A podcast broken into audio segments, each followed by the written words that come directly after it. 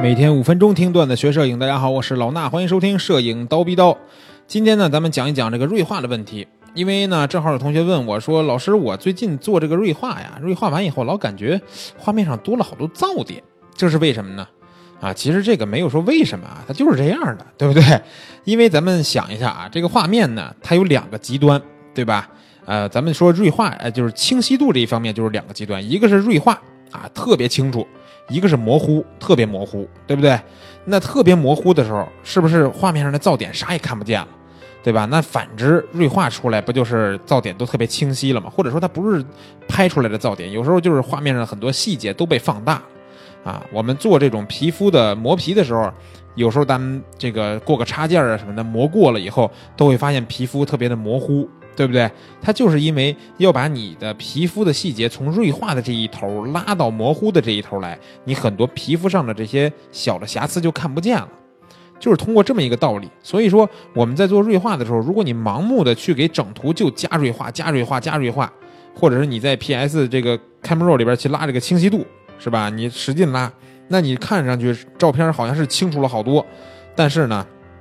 会带来很多很多脏脏的东西，这是肯定不行的。所以呢，我先要跟大家分享的一个小技巧是什么呀？就是说我们在做锐化的时候，一定要注意不要整图的去做这种锐化啊。很多时候呢，我们会圈出来眼睛这一部分，对吧？上一集人像后期训练营里边讲过啊，把眼睛这一部圈出来，或者是头发啊，再或者是嘴唇，对吧？这些需要细节的地方。把眼球啊之类的放得很清晰，可以提到这种画龙点睛的作用。但是呢，其他的部分呢，能不用锐化呢就不用锐化，因为咱们拍出来照片，你如果没有进进行过，比如说插件磨皮之类的，它也不会太模糊，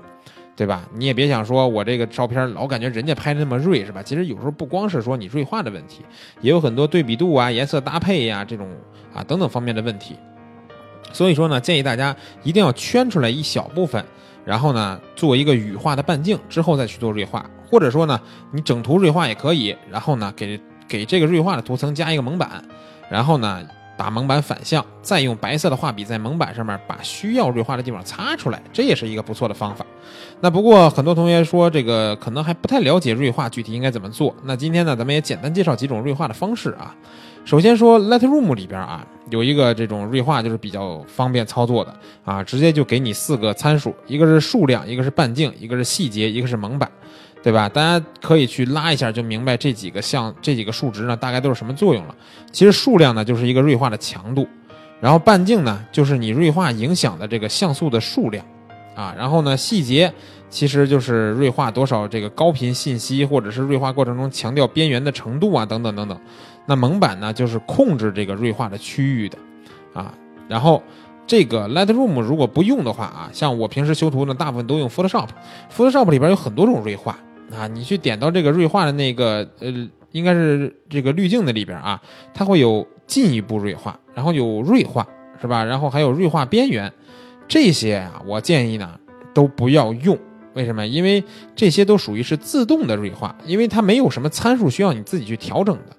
那在这种锐化里边呢，你点一下，它就给你的图片加一层；点一下就加一层，你没法自己控制所有的数据。所以我建议大家可以去考虑用这个 USM 锐化这个选项。那这个选项其实跟刚才说的 Lightroom 里边这个锐化呢有点类似，也可以调节数量、半径。然后它这还有一个叫阈值，这个阈值呢同样是用来控制锐化的范围，啊，只是就是。相邻的像素之间的这个灰度差高于阈值的时候，这么说你们可能听不明白啊。其实我也不太明白。简单来说啊，就是啊，当这个东西的灰度高于阈值的时候，才会有锐化效果啊。用人话说，就是阈值越大，锐化的效果呢越弱。啊，阈值为为零的时候呢，所有的像素都锐化。一般来说啊，这个阈值呢可以设置在二到二十之间，都可以啊。但是呢，不要说这个，呃，我说二到二十，你所有图片都用这个数，所有的图片你都可以去拉一下这个数量啊、半径啊、阈值啊这几个数值，去看一看到底哪个数值，哎，达到我一个想要的效果，而且画面还不是特别脏就可以了。同样啊，在 Photoshop 里边，除了 USM 锐化以外，还有一个叫做智能锐化。这个智能锐化呢，它里边就有很多的选项了，相当于是一个高级版的 USM 锐化，它里边呢也有数量和半径。然后呢，还有减少杂色，这个呢类似于一个降噪的过程，对吧？可以减少你们因为锐化导致的出来那些噪点。另外呢，还有一个叫移去，是设置这个图像进行一个锐化的算法。然后呢，这里边其实还有很多啊，类似于这个阴影啊、高光啊、渐影量啊等等等等的，大家都可以去拉一拉试一试啊。当然，这个智能锐化其实说实话里边要调整参数很多啊，没有 US 锐化那么的 USM 锐化那么的简单粗暴。当然了，USM 锐化呢也是一个比较好用的方式，最起码呢它是一个可以自己调整数值的。另外呢，除了这些锐化方式呢，还有一个就是告诉大家一点，可以用一个高反差保留的方法去做一个锐化。这个呢，也是我在做这种很多商业人像的后期的时候会用的一点，就是我们可以先复制一个图层，然后呢，对这个图层进行一个高反差保留的滤镜啊，在滤镜里边，你应该是点到这个其他那块有一高反差保留，然后呢，调整一个半径，这个半径呢，一般以一个呃五到十左右的数值就可以啊。二十呢也差不多，但别太大，太大了就没意思了啊。然后呢，把这个数值调完以后点确定，你会发现这图片变成一个灰色的，而且是浮雕效果的照片了。没关系，把这个图层啊进行高反差保留，这个图层给它的混合模式更改成叠加以及叠加以下的那几个，你去试一试，它每一个呢都会有不同的强度，比如说叠加啊、强光、柔光、亮光等等等等。